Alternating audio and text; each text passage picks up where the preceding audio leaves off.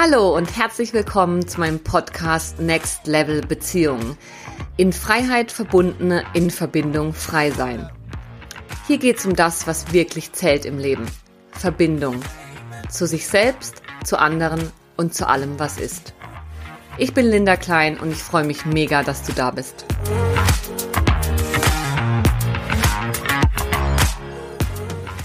Liebe auf den ersten Blick in dieser Episode spreche ich über den Unterschied zwischen Verliebtsein und Lieben.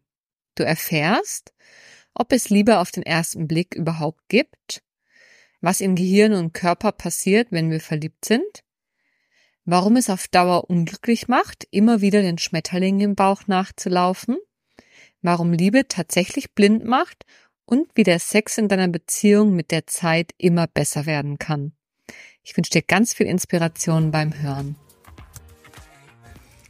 Hallo und herzlich willkommen zur heutigen Podcast-Episode, in der es um die spannende Frage gehen soll, was ist der Unterschied zwischen Verliebtsein und Liebe? Eine super spannende Frage, die an mich herangetragen wurde. Und in diesem Sinne würde ich sagen, let's go, wir starten direkt rein. Meiner Meinung nach wird in unserer Kultur, in der wir leben, das Verliebtsein super stark gehypt und idealisiert. Viele streben die ganz großen Gefühle an, die Schmetterlinge im Bauch und wünschen sich ganz großes Kino aller Hollywood in der Liebe. Und danach bewerten viele von uns auch unsere Beziehungen und ob und wie lange es sich lohnt, mit jemandem zusammenzubleiben. Und das ist meiner Meinung nach super problematisch, weil Verliebtheitsgefühle, die dauern nicht ewig an können sie auch gar nicht. Unser ganzes System würde zusammenbrechen, wenn Verliebtheit Dauerzustand werden würde. Ich erkläre gleich noch warum. Das hat was mit Hormonen und Hirnphysiologie zu tun. Also, es ist eigentlich gar nicht langfristig aufrecht zu erhalten, dieses, diese Schmetterlinge im Bauch. Und gleichzeitig ist es etwas, was wir alle anstreben und für viele der Maßstab ist, ob wir noch, ob wir jemanden lieben und mit dem zusammen sein wollen oder nicht. Aber Fakt ist, Liebe ist nicht das gleiche wie verliebt sein. Und meiner Erfahrung nach nimmt verliebt sein mit der Zeit ab. Man sagt so durchschnittlich nach, ist nach maximal vier Jahren Schluss. Und Liebe nimmt zu. Und es gibt so einen schönen Spruch, den ich im Rahmen meiner Recherche gefunden habe, und zwar, Liebe ist das, was uns bleibt, wenn die Realität einsetzt und unsere Hormone sich beruhigen. Der ist nicht ganz wahr, aber es ist was Wahres dran. Wahr daran ist, dass manche Hormone sich beruhigen und dass dann andere Hormone in unserem Körpersystem in den Vordergrund treten, die eher mit Liebe als mit Verliebtheit gleichzusetzen sind. Und ähm, da möchte ich jetzt ein bisschen näher drauf eingehen. Verliebt sein ist mit Glückshormonen verbunden. Es hat viel mit Dopamin zu tun, es hat mit Serotonin zu tun, es hat mit Gefühlen wie auf Drogen sein zu tun. Es ist euphorisierend, es gibt ein absolutes Glücksgefühl, wenn man an den anderen denkt, ähm, man lacht in sich hinein, wenn die Gedanken beim anderen sind oder hat man hat Schmetterlinge im Bauch, wenn man den anderen trifft man sieht die Welt aus in neuem Licht und es gibt ganz lange Gespräche und viel Sex und hohe Anziehung und eine sehr starke Fixierung aufeinander.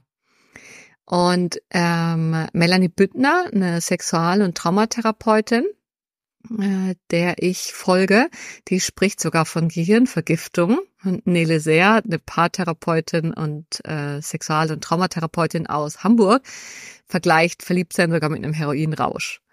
Klingt jetzt erstmal krass, aber es ist tatsächlich so. Ne?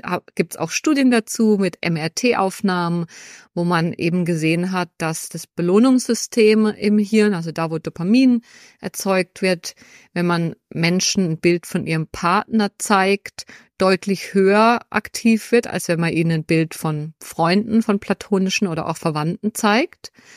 Und man kann in diesen MRT-Aufnahmen, also in so ähm, Hirnscans, auch sehen, dass die Aktivität im präfrontalen Kortex bei Verliebten, ne, oder wenn man eben diese Bilder von Paaren, vom Partner zeigt, abnimmt.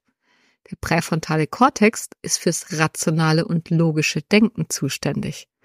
Und an der Stelle macht dieser, dieser Spruch, Liebe macht blind, ein bisschen mehr Sinn. Ähm, also da gibt's tatsächlich für ganz viele Sprichwörter eine ähm, Grundlage, auch eine wissenschaftlich nachweisbare. Genau, also viele Glückshormone, Euphorie und Yippie und gleichzeitig steigt beim Verliebtsein auch der Adrenalinspiegel. Adrenalin sorgt dafür, dass das Herz schneller schlägt, dass unsere Hände schwitzen und eben, dass es sich anfühlt, als hätten wir Schmetterlinge im Bauch. Diese Schmetterlinge im Bauch haben was mit, ähm, ja, eben mit Adrenalin zu tun und damit, wie wir die Aktivierung unseres Nervensystems deuten. Man könnte das auch als Angst verstehen, aber beim Verliebtsein sehen wir all das als Zeichen der, der großen Liebe, was wir in anderen Kontexten vielleicht als Angst oder Nervosität ähm, interpretieren würden. Genau. Und meiner Erfahrung nach mögen nicht alle Menschen das Gefühl von Verliebtsein. Es gibt durchaus ähm, Menschen, die das anstrengend empfinden. Ne? Das hat unter anderem etwas mit dem Bindungsmuster zu tun, aber das hat auch eben mit frühkindlichen Prägungen, mit Entwicklungs- und Bindungstraumata zu tun. Und es gibt Menschen, die eben mit viel Entwicklungs- und Bindungstrauma, die sind sehr empfindsam auf Adrenalin, auf das Ansteigen von Adrenalin oder auch auf das Ansteigen von Dopamin, also auf Glücksgefühle. Und die erleben das überhaupt nicht als angenehm, sondern eher als bedrohlich. Und in dem Zusammenhang finden die auch Verliebtsein nicht so toll. Also tatsächlich ist es nicht für alle so, dass diese Phase der rosaroten Brille, in der alle Träume wahr werden und indem wir, in der wir den anderen total idealisieren, ne? das ist nicht für jeden das Nonplusultra. Und noch ein anderer Link zu Trauma.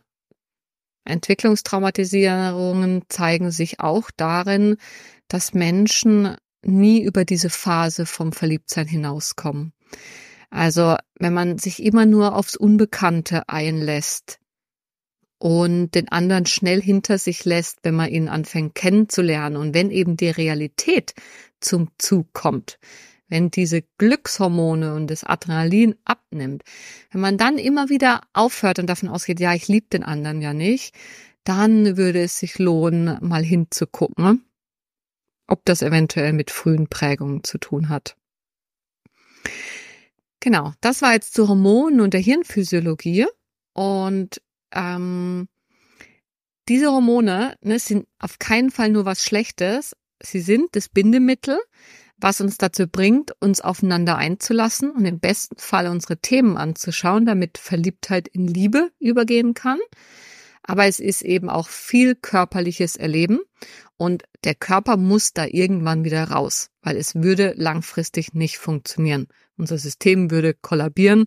Es braucht eine Gewöhnung.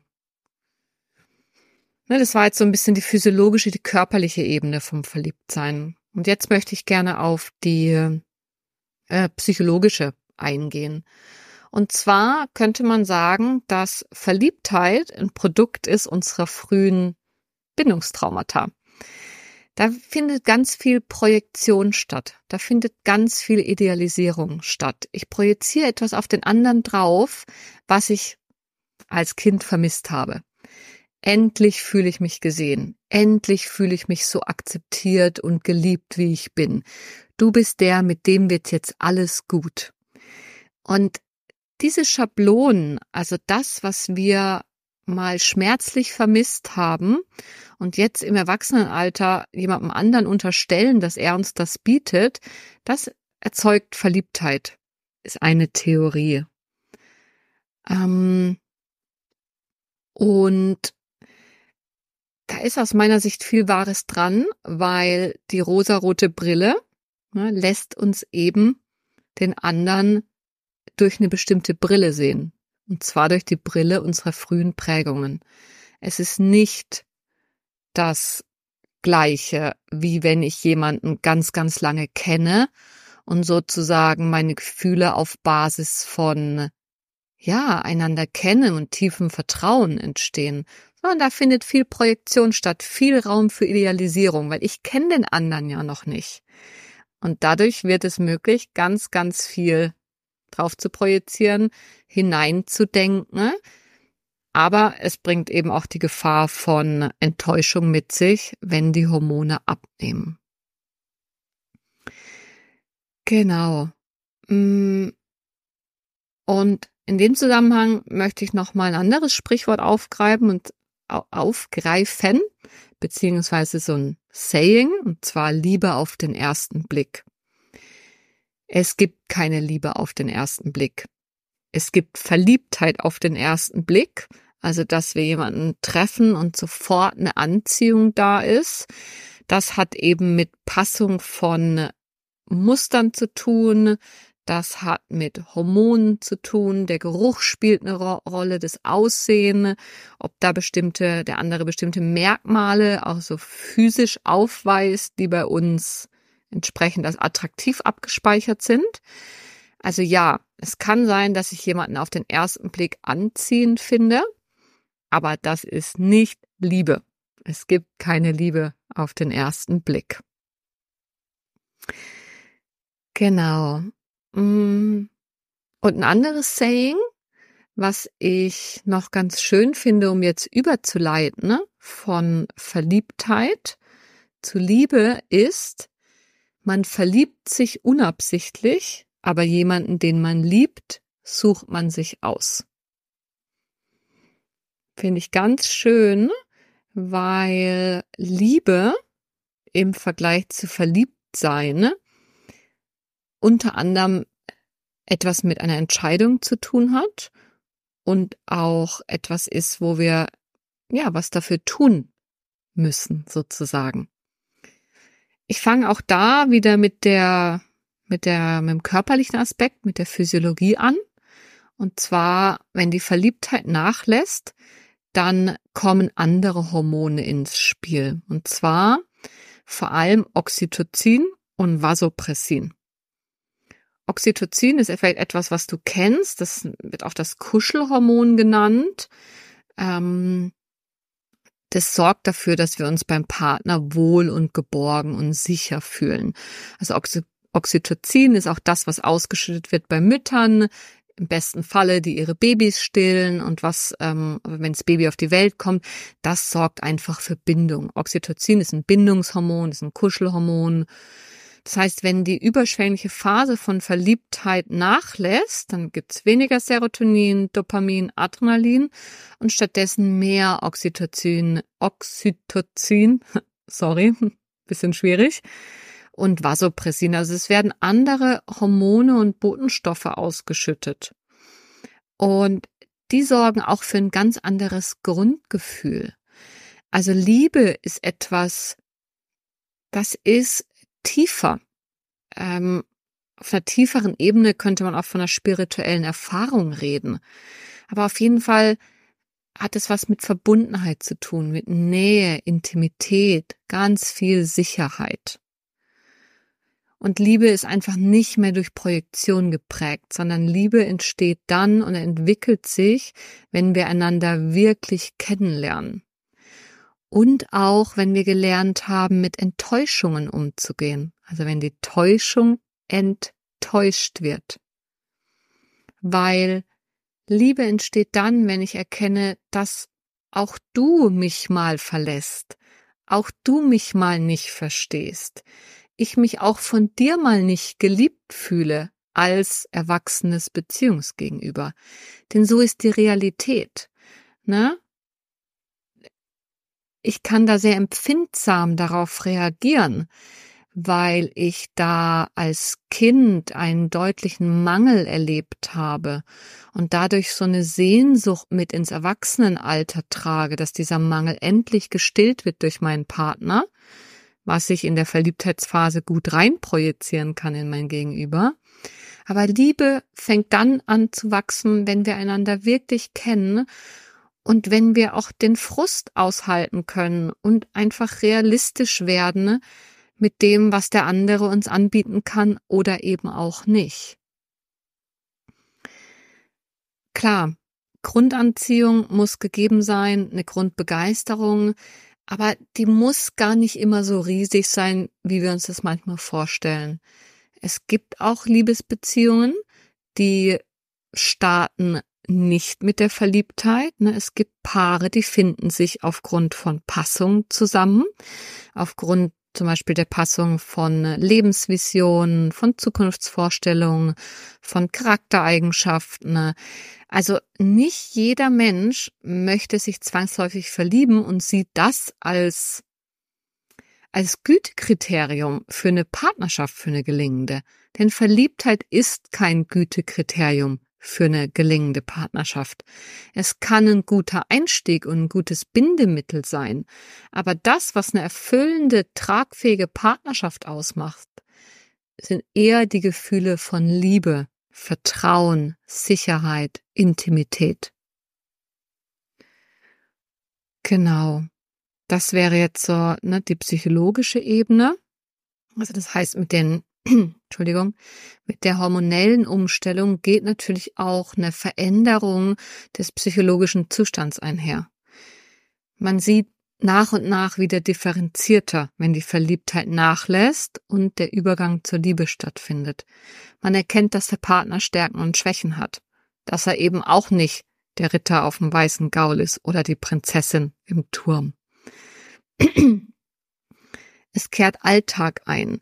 Ähm, wir wollen viel stärker eine Balance zwischen Autonomie und Verbindung finden. Ne, in der Verliebtheit kleben wir nahezu aneinander und es gibt nichts anderes, was wichtig erscheint.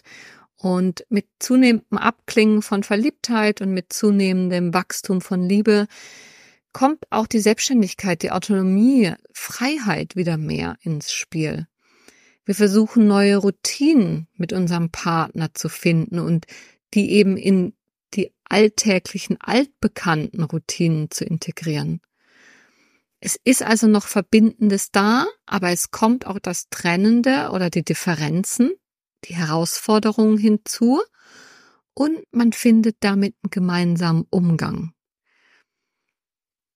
Ähm, ein weiterer Aspekt von Liebe ist meiner Meinung nach, dass wir uns nach und nach trauen, uns zuzumuten und einander wirklich sehen und sehen lassen, wie wir sind. Also das hat was mit Berührbarkeit und Verletzlichkeit zu tun.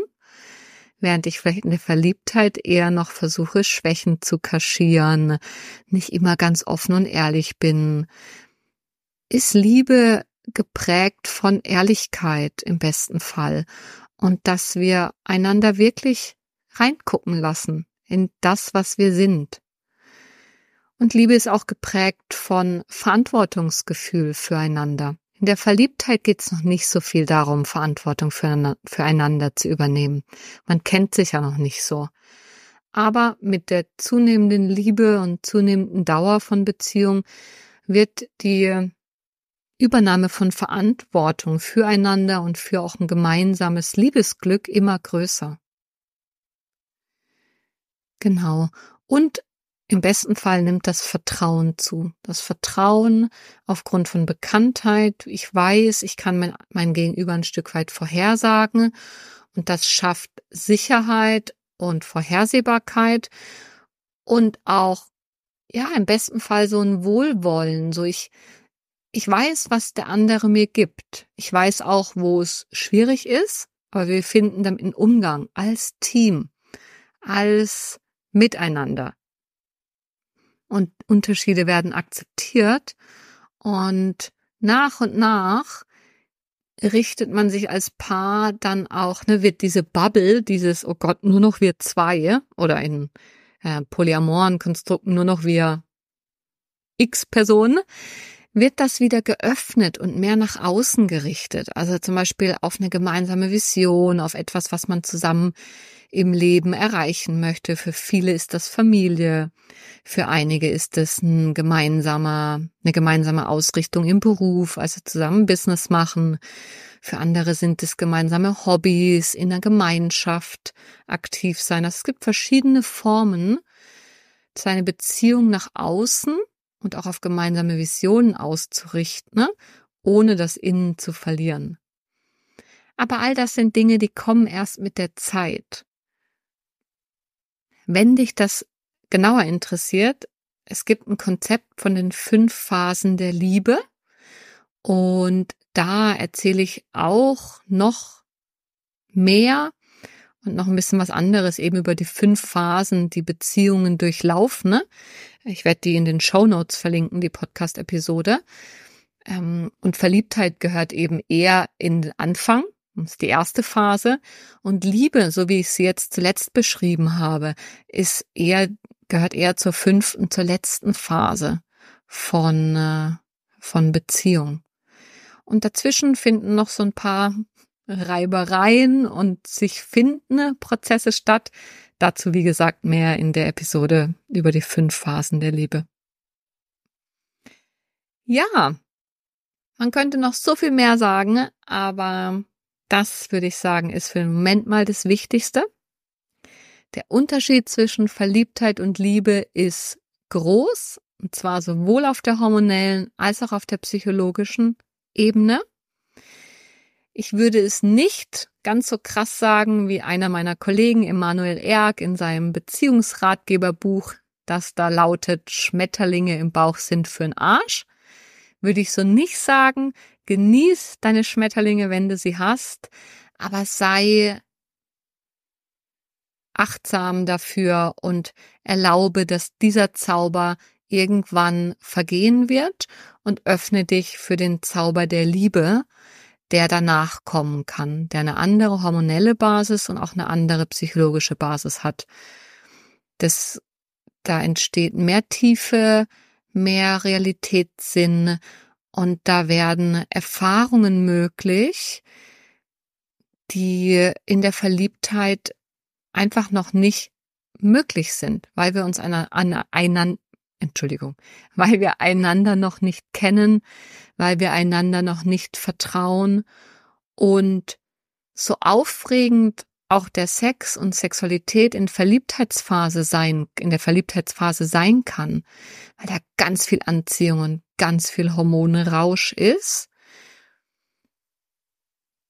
Sexualität in langjährigen Partnerschaften, die auf Basis von Liebe sind, also Sexualität, die auf dem Boden von einem ruhigen, sicheren Nervensystem und Oxytocin aufbaut, kann etwas Wundervolles sein und ganz, ganz viel eben tiefe Nähe, Intimität bis hin zu spirituellen Erfahrungen ermöglichen, die meiner Erfahrung nach schwer zugänglich sind, bis gar nicht zugänglich sind, wenn wir im Hormonrausch von der Verliebtheit unterwegs sind.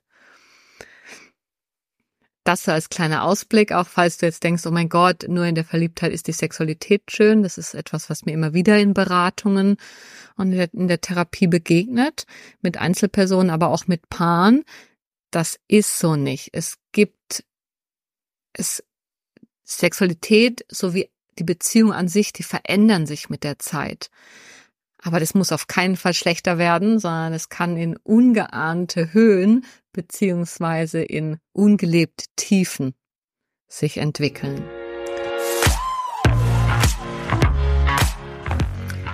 Ja, so viel erstmal zu der spannenden Frage, was ist der Unterschied zwischen Verliebtheit und Liebe? Ich hoffe wie immer, du hast ganz viel für dich mitnehmen können und wenn du dich für eine 1 zu 1 Begleitung mit mir interessierst, für dich oder auch für dich und deinen Partner, deine Partnerin, dann melde dich unter kontakt@linda-klein.com und wir schauen, wie ich dich, wie ich euch vielleicht auf eurem Weg von Verliebtheit zur Liebe oder auch bei allen anderen Themen rund um Beziehungsmuster, Trauma und Beziehungen unterstützen kann. Ich wünsche dir nur das Beste und bis zum nächsten Mal. Ciao, ciao.